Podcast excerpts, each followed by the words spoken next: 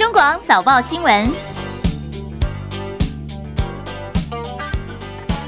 听朋友，早上欢迎收听中广七点早报新闻，我是张庆玲。今天是中华民国一百一十二年二月十三号，星期一，农历正月二十三。好，今天礼拜一是开学日，天气会有变化，尤其在午后会有冷气团报道。今天的高温跟昨天相比较呢，是骤降了大概有十度左右。另外，这个礼拜呢也会有些天气变化。今天由陈一秀预报员来告诉大家，预报员早安。主持人早，听众朋友早安。今天的。中午左右会有一道锋面通过，紧接着是强冷空气接近哦，所以天气的变化呢，在中午会有一些呃水汽的部分，在北部跟东半部会转为有局部短暂阵雨的天气，但是其他地区像中部跟南部地区还是维持多云到晴的这个天气为主。那温度方面，白天北部宜兰花莲高温二十五度左右，中南部以及台东地区二十九至三十一度啊。中南部的日夜温差还是比较大的，但是提醒哦，从下午开始呢，这个大陆冷气团或强烈大陆冷气团南下，所以北台湾就会开始转冷，南北的温差也会逐渐扩大哦。那这一波冷气团预计会持续影响到周四。这一段期间呢，在中部以北还有东半部地区的天气都是偏冷的，其他地区早晚也有这个比较有寒意哦。那中午之后呢，这一波冷气团就会减弱，所以提醒这一段期间呢，要做好保暖的工作。最后呢，在今天东北风增强，所以今天晚上开始，在桃园至台南还有东部恒春半岛沿海空旷地区，包括了绿岛、兰屿、澎澎湖、金门、马祖都容易有九到十级的强阵风。如果到临近海域活动的话，请特别注意安全。以上资料是由中央气象局提供。天气预报员，这个冷大概是冷到什么样程度？最冷是什么时候？呃，最冷的时候是预计是在周二的深夜到周三的清晨，以及周四、周三的夜晚跟周周五。周四的清晨都是比较冷的。那这一波的呃预计的冷度呢，最低温在台南以北，包括了东北部，可能有机会来到十二、十三度，其他地区也有十三到十五度的低温。好，那注意保暖。好，谢谢陈一秀预报员的提醒。好，那么感觉上跟呃之前，尤其这个周末像夏天一样的天气，可能尤其北台湾来说，一下又感觉上又回到了冬天，请朋友们要注意保暖。好，国内的缺蛋情况，蛋鸡产业团体先前是希望每台斤的这个蛋价调涨三块钱，但是还记得吗？在一个礼拜前是临时喊卡，传出鸡农不满农委会挡他们的蛋价，在暂时冻涨一周之后，经过台北市的蛋商工会跟跟蛋农协商之后，已经拍板敲定，这鸡蛋的产地价跟批发价从今天开始呢，每台斤都涨两块钱。在调涨之后，也让蛋价再次回到了去年七月二十号的历史高点。产地的蛋价涨到四十二点五块钱，批发价五十二块钱。至于涨价之后，是不是民众就一定买得到鸡蛋呢？官员说，这次呢，鸡蛋的产量减少，除了前阵子天气比较冷，通常蛋农会在农历。过年之后，让这蛋鸡休产换羽毛，按照相关的作业，大概要三到四周才会恢复生产。社会消息，在嘉义县的某大学学区的一栋出租套房，房间传出异味，警方陪同房东进入，才发现了在现场是头颅跟骨头，怀疑是四十八岁的红姓女租客，采 DNA 比对。根据了解，这名女子她是嘉义基督教医院的前放射师，不过已经在一年多因病留职停薪，回到老家去休养。跟家人吵架之后呢，又回到了嘉义的民雄租屋处，不幸发生憾事。由现场只剩下头颅跟骨头，几乎没有肉跟皮肤也都脆化了，所以死亡的时间恐怕是半年以上。没有明显的外伤，初步是排除外力介入。在高雄，昨天晚上十点多，有一个前金区的长发女子，二十多岁呢，碰到了男子拿尖锐的东西抵住腰，跟他要钱。那么女子说身上没钱，提议到超商去领钱。那么男子得手之后就逃跑。向警方根据监视器已经锁定了特定对象。好，我们在 YouTube 上面现在直播已经开始，谢谢朋友帮庆玲分享、留言、按赞、免费订阅中广新闻网的 YouTube 频道。我们欢迎中广流行网、新闻网、音乐网的各网朋友一起到我们 YouTube 频道上面来，在聊天室里面跟朋友可以一起来讨论一下您所听到的新闻时事。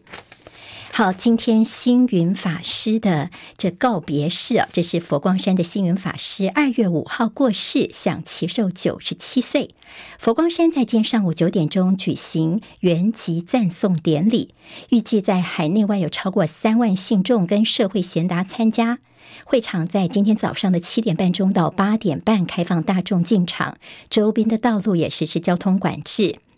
蔡英文总统在今天上午九点钟将颁赠褒扬令，行政院长陈建仁也会致意，而国民党主席朱立伦是颁最高荣誉实践一等奖章，高雄市长陈其迈会颁发高雄市的荣誉市民证书。整个典礼过程，佛光山将透过网络全球直播。在圆寂送赞典礼之后，将恭送星云法师的这个身体的最后一次巡山，然后会引发引到台南的白河大仙寺去。哦，荼毗就是火化哦。傍晚的时候呢，会回到佛光山，永远安葬在佛光山的万寿园。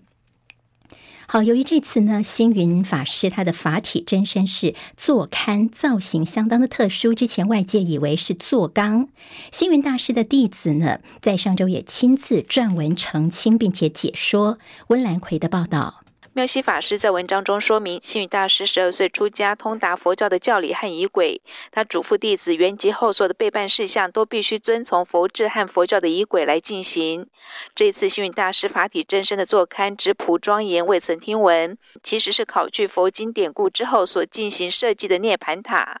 大师的法体真身坐入塔中，七天之后荼毗火化，为坐塔荼毗，并非外界所传的坐缸圆寂。数年之后开缸成为肉身菩萨的模式。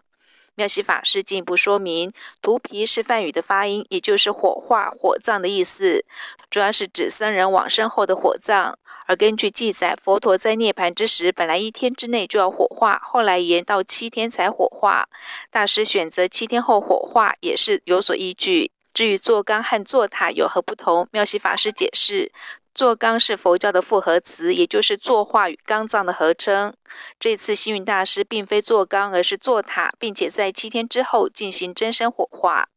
中广记者温兰奎高雄报道。好，这次吊唁星云法师也牵动两岸之间的敏感神经，因为申请来台湾吊唁的大陆团遭到了否决，没有成行。这个大陆团主要是有多位大陆官员跟宗教界的人士，其中包括大陆国台办的副主任龙明标，还有中共的前宗教事务局局长叶小文等人。昨天呢，这一行人是改赴到大陆佛光山祖庭的江苏宜新大觉寺去吊唁星云法师。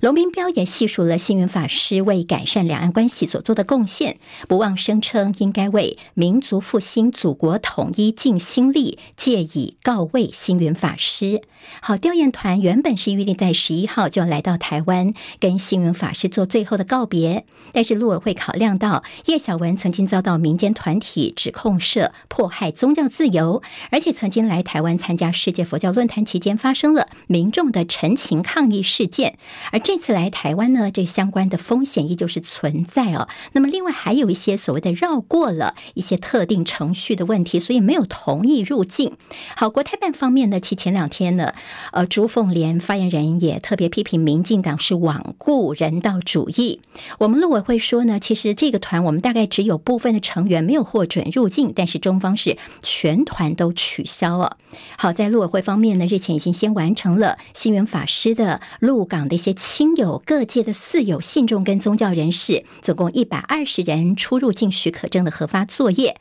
昨天下午呢，大概已经有九十位顺利入境了，可以如期参加今天的圆寂赞颂典礼。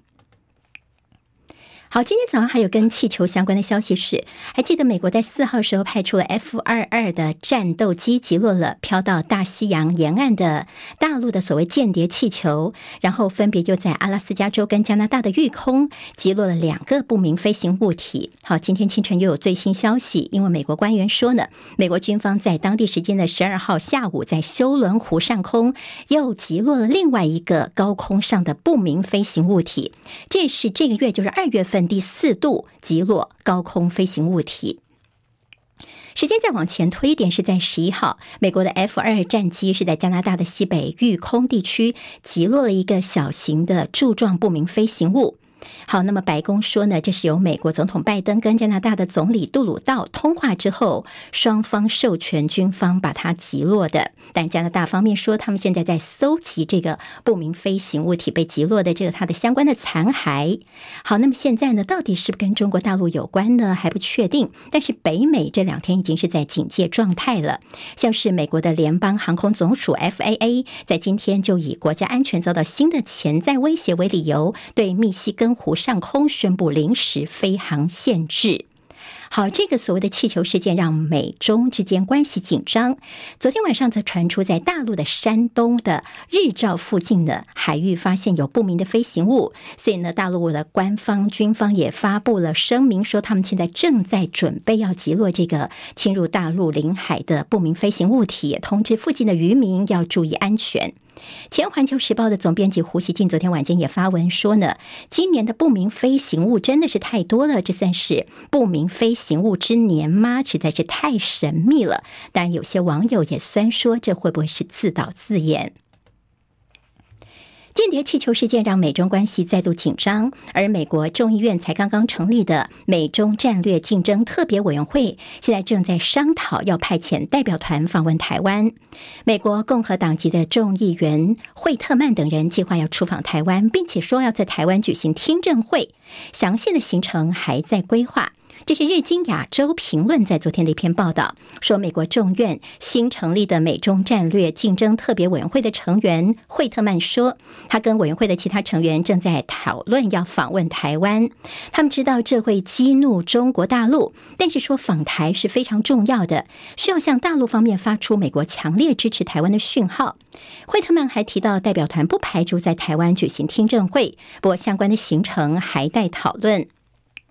美中战略竞争特别委员会是在这个月底要开始运作。尽管这个委员会呢没有批准法律的权利，但是可以在向国家安全、经济跟人权议题上来审查共产党，并且向众议院的其他委员会提交对中国的一些政策建议。好，来关心土耳其叙利亚边境在六号发生七点八强震的后续。现在两个国家的死亡人数呢，估计已经是超过三万四千人了。那现在罹难的总数呢是越来越多了，这已经超越了日本三一一大地震死亡跟失踪人数的总和。甚至联合国的救援人员说呢，两国的死亡人数恐怕会再增加到一倍之多，都是有可能的。好，在土耳其现在呢，由于这个房子呢倒得非常严重，所以呢居民民怨非常多。现在土耳其官员说，他们已经发出了一百一十三份的逮捕令，至少拘留了十二个人被拘留，其中有不少建商也被捕。戚海伦报道。土耳其和叙利亚上周一发生瑞士规模七点八强震，死亡人数至今已经增加到超过三万四千人。而土耳其裔塞浦路斯人掌控的北塞浦路斯东岸城市法马古斯塔土耳其马阿里夫学校排球队，包括二十四名儿童在内的三十九人团队前往阿德亚曼参加比赛，不幸遭遇强震罹难。但是也有一名十岁女孩在废墟下一百四十七小时最终获救。至于在叙利亚，白盔组织表示，西北部反叛分子控制地区的救援行动已经结束。美国有线电视新闻网 CNN 报道，世界卫生组织正在等待最终批准，向叙利亚西北部运送物资。强震之后，有许多建筑物倒塌。土耳其当局发出了一百一十三份逮捕令，和这些建筑物的建造有关。英国广播公司 BBC 报道，警方至少已经拘留了十二个人，预计会有更多人被捕。但许多人将这项行动批评为当局试图转移对这场灾难的责任归属。专家多年来持续警告，因为政府政策腐败，土耳其的许多建筑物都不安全。记者戚海伦报道。好，刚刚海伦的报道当中，我们听到了在土耳其的现在最新情况，还有叙利亚的情形。当然，在地震灾区呢，有一些比较幸运的例子，像是有一名十六岁的足球小将，是被埋了一百一十九个小时之后，幸运的获救。经过了一天的治疗跟休养之后呢，他状况非常好，而且还可以跟外界来视讯。好，不过有北塞浦路斯土耳其共和国有一支二十四名儿童在内的三十九人的排球队，他们到土耳其去参加比赛，结果住的这个旅馆全部坍塌了，所以呢，他们不幸的是客死异乡。现在各国纷纷伸出援手，像巴基斯坦的总理就透露说呢，就他知道有一名巴基斯坦人是匿名捐出了三千万美元，也就是捐出大概台币九亿元给土耳其跟叙利亚的受灾户。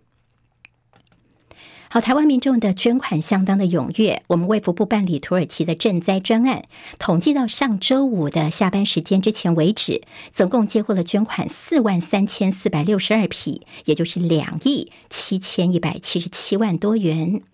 好，土耳其政府现在已经开始派遣重机具来进入现场去进行挖掘的工作了。所以，我们台湾的国际搜救队正式完成了搜救任务。消防署所公布的影片，他们是在台北时间的昨天傍晚五点四十分，搜救队任务结束，所以众人一起向灾区致敬。好，一百三十人跟五只狗狗呢，他们搭巴士到机场去，要离开土耳其当地，预计在台湾时间的十五号下午三点钟返抵国门。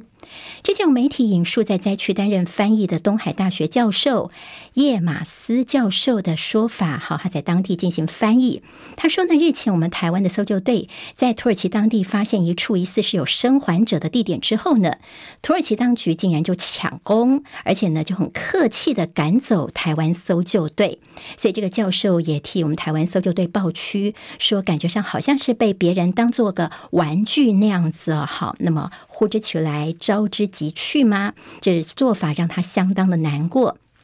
但对这个教授他的抱不平呢，我们消防署的回应是说，台湾的搜救队一切是以救灾为优先，一切都是本于初心。好，一百三十人，还有五只搜救犬只呢，他们已经离开当地了，在十五号下午三点钟会回到国内来。这是中广公司。新冠的疫情部分持续下降，在昨天新增了一万六千九百零二例本土个案，比上周日来说是少了五千六百九十二例，下降百分之二十五点二。另外新增了境外移入两百九十七例，死亡个案还是蛮高的五十七例。以周病例数来看呢，上周总共新增了十三万八千三百四十四例，比前一周是大降百分之二十四点七。好，昨天死亡的五十七例个案当中，其中有一例是二十多岁的一个男性，非常年轻。他曾经接种两剂疫苗，但是长期抽烟，他是出现了头痛之后就昏迷，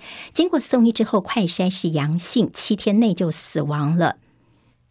指挥中心宣布呢，在二月二十号之前，而是之后呢，从二月二十号要放宽室内的口罩规定。不过学校今天虽然开学，但是还是继续戴口罩，因为校园的室内口罩禁令呢，到三月六号才解除。今天开学日呢，包括台北市跟新北市的教育局都宣布说，今天开始到校一律要先量体温，如果身体出现了不舒服的情况呢，要自行来快筛。如果呢生病的话呢，尽量就不要到学。学校去好，接下来教育局方面会持续大概进行个两周的时间，再看疫情的走向，做滚动性的调整。昨天在体育方面的焦点，看到在高雄，因为魔兽霍华德跟豪神林书豪，昨天他们同时在高雄登场。霍华德写下了大三元的数据，那么林书豪是缴出了二十一分、十三次助攻，双双都率领所属的队伍来取胜。好，林书宏、林书豪加盟 P 联盟高雄一期直播钢铁人队，昨天是第一次登场。林书豪昨天打了四十一分钟，最后是贡献二十一分、十三次助攻，获得单场的 MVP，也帮助钢铁人队九十五比八十击败了台新梦想家，终止了四连败。在赛后记者会上呢，林书豪被问了非常多的问题，他多次提到了教练龙哥，就是郑志龙，也提点说呢，跟呃这个队友之间的一些配合呢，教练也都做一些提点。那么自评自己在台湾的第一场比赛几分，还有打了四十一。一分钟会不会有点太累呢？我们来听听林书豪是怎么说的。我觉得就我我在场上说了，我说一到十，我觉得我们的连结是今天是四或者五啊，因为是第一场。可是我觉得今天是一大步，就是很好的第一步。可是我们的空间是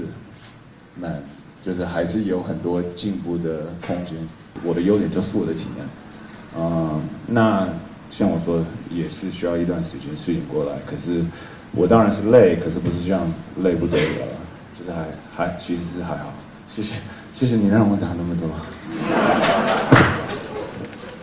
好，林书豪蛮幽默的。他说打四十一分钟，那他的体能一直都是自己的这个强项。他说啊，谢谢让我打这么多。那么全场就哄堂大笑。好，林书豪现在是在 P 联盟的高雄一期直播钢铁人队。那么另外一个联盟的 T 联盟前 NBA 洋将魔兽霍华德率领桃园永丰云豹，昨天是在高雄踢馆全家海神队。霍华德呢贡献了二十八分、二十二个篮板、十四次助攻，完成他来台之后的第一次大三元的记录，所以云豹队一百三十七比一百一十六击败了海神队，也终止对战海神的九连败。好，那么霍华德其实也有向林书豪来喊话，他说希望你夏季能够加入 T 联盟，意思就是说这样我们才有机会碰头一起打球的意思。好，在待会儿七点半钟是美国的体坛盛事，是美式足球 NFL 冠军超级杯。今天上午七点半钟登场，由堪萨斯酋长迎战费城老鹰队。这次的超级杯有两项纪录，除了超级杯史上第一次有两名非裔的先发四分卫来对决，另外第一次会看到有亲兄弟的同场较劲儿。美国首都华盛顿特区呢，三月二十号就要迎接他们为期一个月的樱花季了。不过现在有华府官员提出一个警告，说呢，要参加节日的旅客出门的时候呢，如果你穿的是加拿大的品牌 Canada Goose，好，那么这个品牌的外套的话呢，要特别留意，因为呢，这个品牌的外套有可能你穿在身上非常的醒目，会变成歹徒抢劫的目标。像在华盛顿当地呢，就曾经最近有两起针对这个品牌的抢案呢，要逼着受害者交出他们的外套。好，Canada Goose 这个牌子呢，它外套非常的贵，大概一件呢，大概数百美元到一千五百美元，这个大概台币四万多块钱哦。所以很多歹徒就会锁定这昂贵的外套来行抢。而这个外套从二零一六年以来，就是芝加哥的歹徒喜欢抢劫或偷窃的目标。过完农历春节到现在，在北部、中部的降水量稀少，但是比南部来说还算是好一点点哦。但是如果春雨不来的话呢，梅雨季还有一段时间，所以拜托大家还是要节约用水。彭清仁报道，以水利署即时水情资讯显示，由于春节前至今北部地区降雨量并不多，也使得年前满水位的石门水库目前有效蓄水率已经跌破九成，翡翠水库只有八成七。供应竹科和大新竹民生用水的宝二水库也跌到八成五，苗栗地区永和山水库下滑速度相当快，目前只有六成七。供应大台中中科和民生用水的鲤鱼潭水库有效蓄水率也跌破七成，龙冠为主的明德水库只剩下五成八。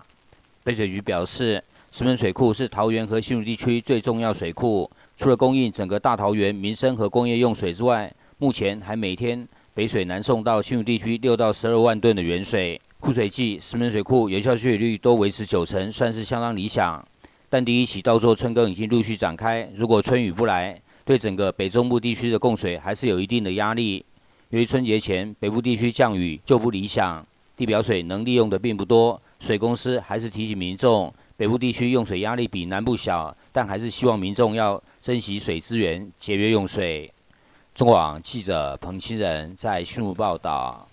苗栗县白沙屯拱天宫妈祖昨天凌晨起驾，今年的参与人数是创历年的新高，突破了十一万人次。信众们是浩浩荡荡的追随粉红超跑，进行为期九天八夜的进香之旅。而白沙屯妈祖昨天在行经台中大甲的时候，出现一个情况，她突然转向了大甲镇澜宫，所以出现了白沙屯拱天宫的白沙屯妈、山边妈祖宫的山边妈跟大甲镇澜宫的大甲妈，难得一见的闪亮三姐妹相会。白沙屯妈祖进香徒步来回大约是三百公里，期间呢是瓦波尔，向妈祖来请示，曾经长达十二天，也曾经短六天的行程就走完，甚至最短有三十二个小时，从拱天宫急行军到朝天宫，甚至神教还曾经好几度的这个渡过了浊水溪，也就是这个粉红超跑的整个路线，算是充满了未知数，被列为是国家级的无形文化资产。台北市政府在过去多年都跟台北市的二二八协会、台湾国家联盟来合办二二八纪念活动。不过今年因为台北市的市长是蒋万安，他蒋家后代的身份。独派色彩的台湾国家联盟现在率先开第一枪，宣布中断跟台北市府合办二二八活动。理由是呢，二二八的元凶是蒋介石，那么由蒋家的后代蒋万安来主办二二八纪念活动，觉得很奇怪，并且说这二二八的受难者家属他们也希望不要跟台北市来合办。好，台北市的发言人表示，其实二二八相关活动是蒋家这个市长呢非常关心的议题哦，所以还会继续的来啊倾听，坦然的面对家属。中广早报新闻，好，提醒大家，现在时间是七点三十分。欢迎回到中广七点早报新闻，我们第二阶段的读报时间，为大家快速浏览一下今天的报纸的一些重点。联合、中时、自由、工商、经济，还有在旺报，到底今天主要有哪些内容哦？那么帮大家来呃消化一下，读报一下。我们先赶快看一下头版有哪些新闻。中国时报今天的头版当中有议政决策仓促，配套措施模糊，指的是在疫情呢要延长为一年之后，明年元旦就要上路了，但是我们的训练练。量能、训练场所跟营舍是否足够呢？有这样的一个疑问。另外提到了每台金涨两块钱，鸡蛋的价格重新回到历史高点。中国时报七天内第三次美军击落加拿大领空的不明飞行物。我们刚刚在前段新闻其实有补充给大家，今天又有第四次，这个月的第四次击落不明飞行物体。联合报今头版头条是今天送星云最后一程，估计有数万人会涌向佛光山。另外，在年后的罕见三多，跟疫情跟急诊量能有关的，第一个确诊死亡多，急诊超量就是急诊多，还有冰柜爆满这三多。还有很多的长者，即便是确诊，他们也不服抗病毒药物。医生说呢，隐形的缺氧风险使得死亡率会激增。自由时报今天头版当中会看到是委员会在这个月底正式运作，美国众院中国委员会打算在台湾开听证会。另外就是补充保费挹注创新高，终止连五年的赤字，健保去年结余超过百亿元。另外是一个这个司法案件，是一个骑电动单车违撞了违规并排的车子受伤，就后来法院就认定说是这个骑士不会骑车，法官判并排的车主是无罪的。经济日报今天头版当中会看到是晶圆代工杀价战开打，另外台股资金行情有望发酵，以及央行加码打炒房，两年银行强化风险管控，所以看到工业区的闲置土地贷款挂零。另外就是网红社群媒体不实广告将要开罚。工商时报上半版呢卖给广告，下半版提到是高盛调升晶圆双雄的目标价。另外就是通膨越高，看起来穷人就越穷，贫富差距越来越扩大。旺报今天头版当中看到是日本媒体说，解放军的核弹头二零三五年打算要增加到九百枚。另外夏立言国民党副主席呢到南京中山陵强调不忘本。另外就是伊朗总统明天呢开始要访问中国大陆几天的行程。成会聚焦在能源合作的议题方面。好，这是快速浏览一下今天在报纸头版到底有哪一些新闻焦点。好，我们先从联合报的头版头条看起。今天送星云最后一程。好，蔡英文总统还有我们行政院长陈建仁，他们都会亲自到现场去。主办单位说，大概会有数万人今天涌进佛光山，在高雄的佛光山。整个典礼呢，今天早上的九点钟开始。好，我们把在今天的整个时间哦，呃，报纸也做了一些说明，包括说星云法师好，典礼结束之后呢，他会发引台南的白白河大仙寺去。图皮就是这个火化哦。那么下午一点钟会到白河交流道，一点半抵达台南的大仙寺，两点到两点半钟呢就是进行火化，然后大概在五点半到六点钟会回到佛光山。好，这个事情呢还包括说，在之前因为在大陆有官员要来台湾来吊唁星云，但是被拒哦，因为我方是以没有寻联系机制来申请，所以拒绝他们来到台湾。好，昨天的这相关的大陆官员呢，他们知道这个苏州呃江苏那边的另外一个寺，等于说去帮他做最后的告别。但是其实对于说所谓的众所周知的原因，没有办法来到台湾，其实这大陆官员呢心中也是有一些呃遗憾的。好，《自由时报》倒是谈到说，这中共是借着吊唁在促统，只会让星云的圆寂典礼蒙尘蒙羞啊。那么官员就说是你们自己大陆方面的不循正常的这个机制来申请。好，那么应该向我们陆委会这边来申请，而且你中间还偷渡一些统战部门的官员要来台湾哦，所以我们才会阻止哈。不是说我们不人道，不让大家来这个星云法师来做告别哦，主要是因为你们夹带了这样的一个有统战意涵的官员在。在里头，但这是自由时报的角度。好，那么张亚中呢？这是孙文学校的总校长张亚中呢？老师说，这是措施改善两岸关系的一个机会。好，两岸没有融冰，但是呢，民间的敌意似乎呢是越升越高了。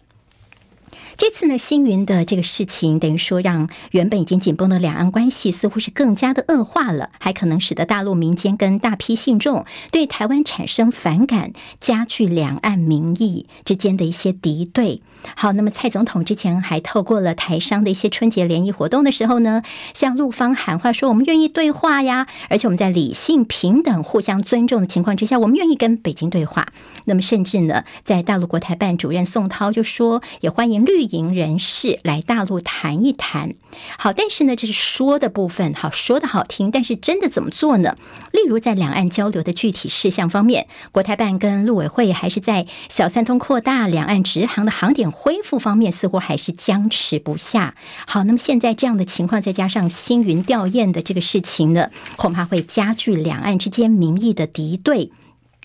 毕竟呢，这星云在大陆也有蛮多的信众的，所以在大陆舆论上面已经出现了一些负面的声音了，觉得你政治分歧再怎么严重，也不能够不顾人道，还有对宗教信仰的一个尊重哦。也就是说，以后在两岸之间怎么样能够融冰的这次机会，等于说也错失了，那么也考验两岸的这个领导人的智慧了。好，跟夏立言座谈，台商说是不是赶快来恢复南京直航呢？好，朱立伦则是说呢，希望两岸能够交流对话。今天在联呃自由时报谈到朱立伦特别说，不跟中共交流对话太可惜了。好，邹景文呢，这是自由时报的这个总编辑，他特别写了一个特稿说，国民党才可惜了吧？意思就是说呢，你现在呢，你希望国共之间的交流，但是其实好像都是一些呃比较是大陆方面中国写好的剧本。那么接下来呢，对台湾来说有什么好可惜的呢？难道这也是你国民党的剧本吗？那么似乎有一点红的意味哦。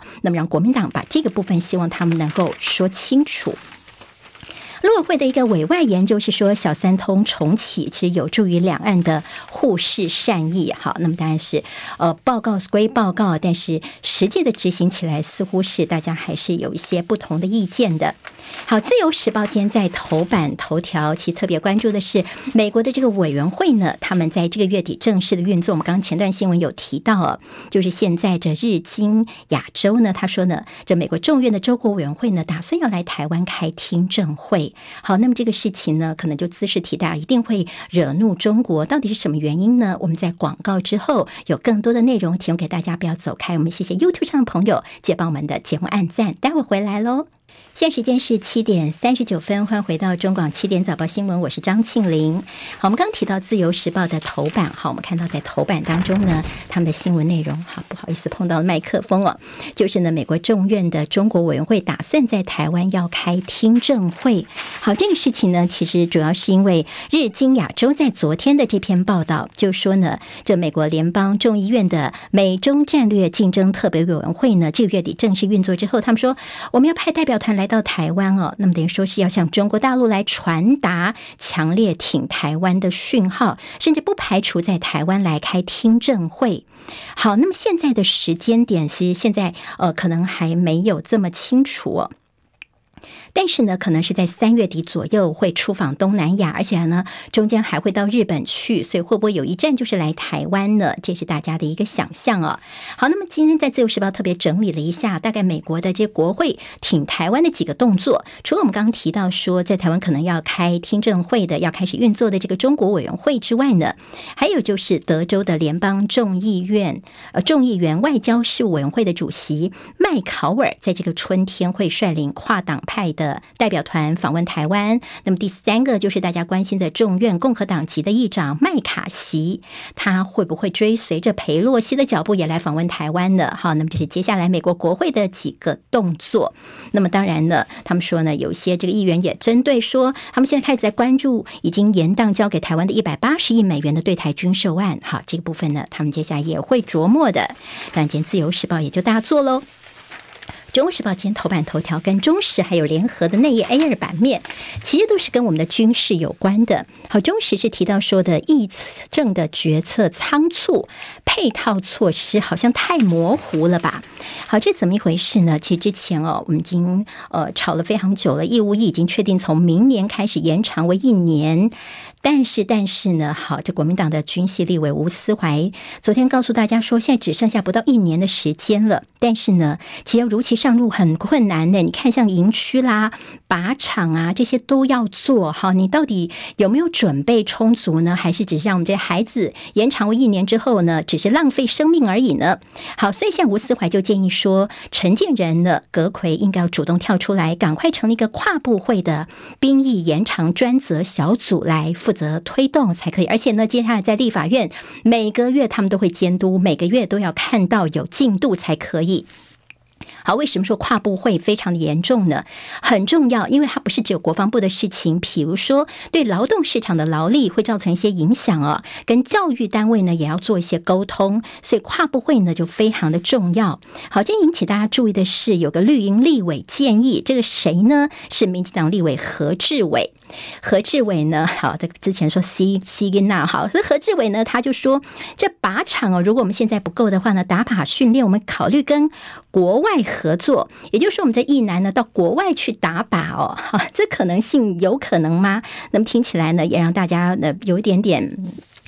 觉得呃不可思议哈，我们的役男呢，干脆就会出国去哦，像旅游一样吗？到国外去打靶吗？好，那么这个事情呢是何志伟所提出的建议，但在我们的教育部方面呢，说我们接下来的大学生哦，怎么样不要影响到他们的生涯规划？大学四年呢，那么现在如果你希望能够赶快压缩，把你的呃提前申请毕业的话，现在的规定是说你要修满学分，而且你要成绩优异，你才可以说四年缩短成三年，赶快可以毕业啊。那现在如果你说希望能够三年休息完成，那么另外一年去当兵的话，还是四年哦，三加一不会影响到你的生涯规划。那么怎么做呢？就可能会把这个修满学分，那么不见得规定你一定要成绩优异了，只要你有修满学分，你就可以提前毕业了。但是教育部之前说是可行的，但是这个部分还没有定案。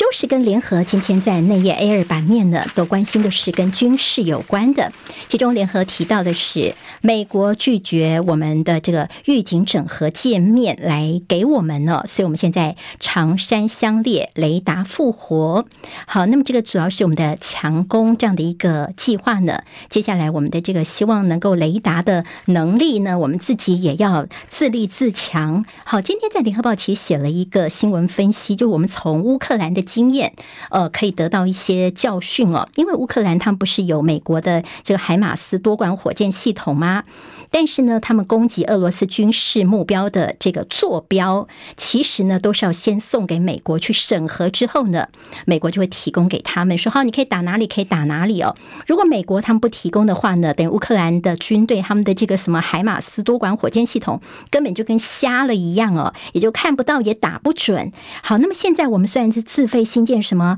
呃反战机、反飞弹啊、反巡弋飞弹的长城预警雷达。但是我们现在跟乌克兰的情况也是相同的，也就是如果你美国没有对我们开放 GPS 导航系统，美军不同意你打，哈关上导航之后，你一点办法都没有哦。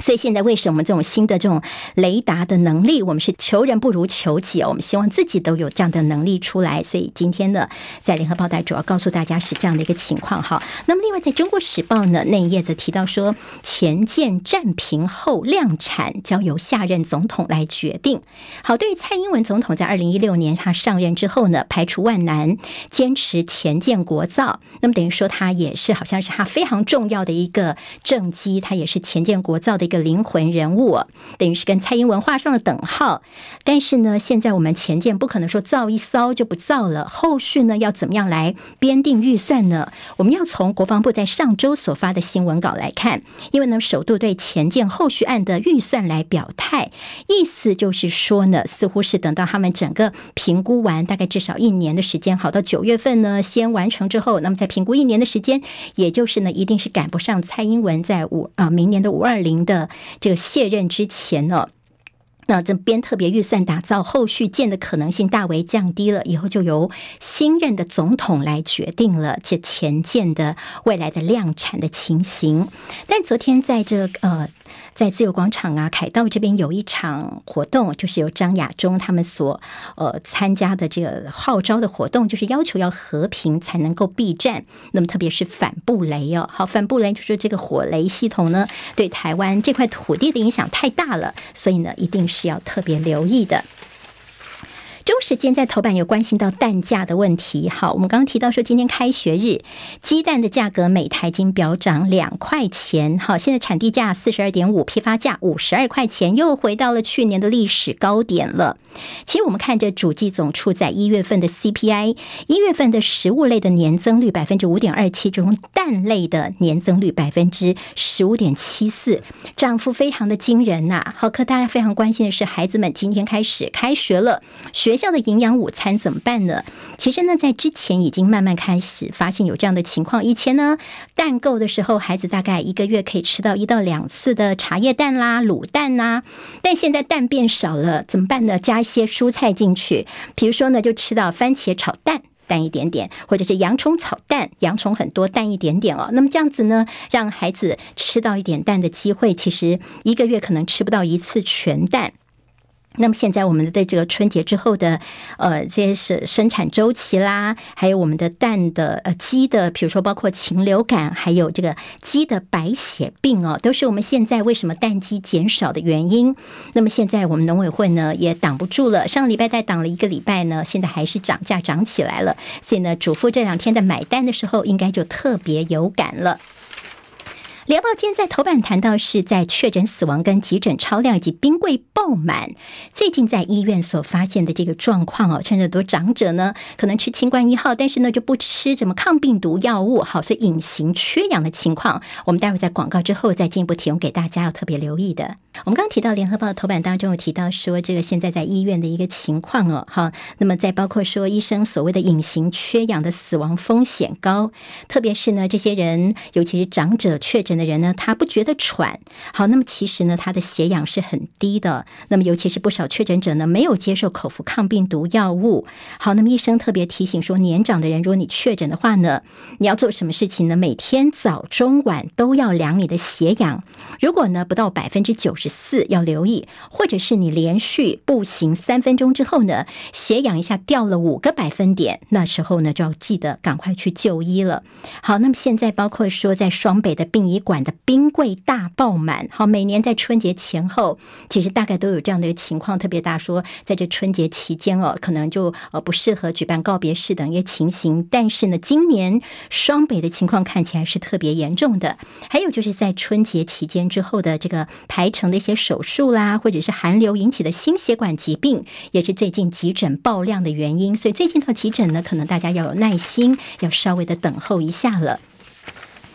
疫苗的免费时代要结束了吗？庄元祥说还言之过早。好，疫情降温，未来会比照流感，只提供高风险的对象公费使用防疫物资呢？早今年可能会看不到，但接下来可能是往这个方向。好，如果现在像 BNT 跟莫德纳呢，他们的疫苗都商业市场之后呢，大概换算成新台币打一剂这种新冠疫苗，大概自费的话要台币大概四千块钱左右。好，听起来也是呃价格还蛮高的。在政治方面焦点，联合报，呃，在民进党方面，周三要讨论排黑。好，对党主席赖清德来说，之前呢，他第一次谈到台南的呃这个议长的贿选问题，后来第二次呢，他提到说这个学伦案，就要求说要参选的人要签切结书，叫民进党中央可以去查你的论文到底有没有抄袭。接下来赖清德在改革，民进党要进入所谓的深水区了。深水区呢，就是说他们可能曾经被管。训的就打算让他进是进国呃进民进党哦，那么所谓的排黑条款。但是呢，可能加严的情况到底怎么做呢？现在都还在讨论哦，还没有做定案。好，大家还记得吗？黄成国，好，黄成国算是英系的中常委。好，之前他就是曾经被管训，那么有点黑道的背景，被外界给质疑。所以现在赖清德，你就挥刀刷刷刷，希望在这党内能够好好的来做一些这样的一个清理之后呢，英系可是盯着眼睛在看你赖清德的，大刀一挥，有重新的争取选民的。支持，希望大家对民进党再恢复信心。但是两面刃，尤其是呢，这个惩恶的同时，怎么去治愈？还有就是呢，凝聚派系团结，这是最大的考验。特别是你可以动刀阴系吗？这也是大家关注他接下来可能是不是有这样的魄力。总统人选怎么产生呢？在国民党方面，现在有点头疼了。私下民调再协调，好，那么在朱立伦这边的一些方法呢，会不会参考所谓的王宏维模式？就先私下民调，然后再征召这个呃，等于说是最高的人了。今天台湾各日报最重要的新闻都在这里喽，赶快赶快订阅，给我们五星评价，给庆铃最最实质的鼓励吧！谢谢大家哦。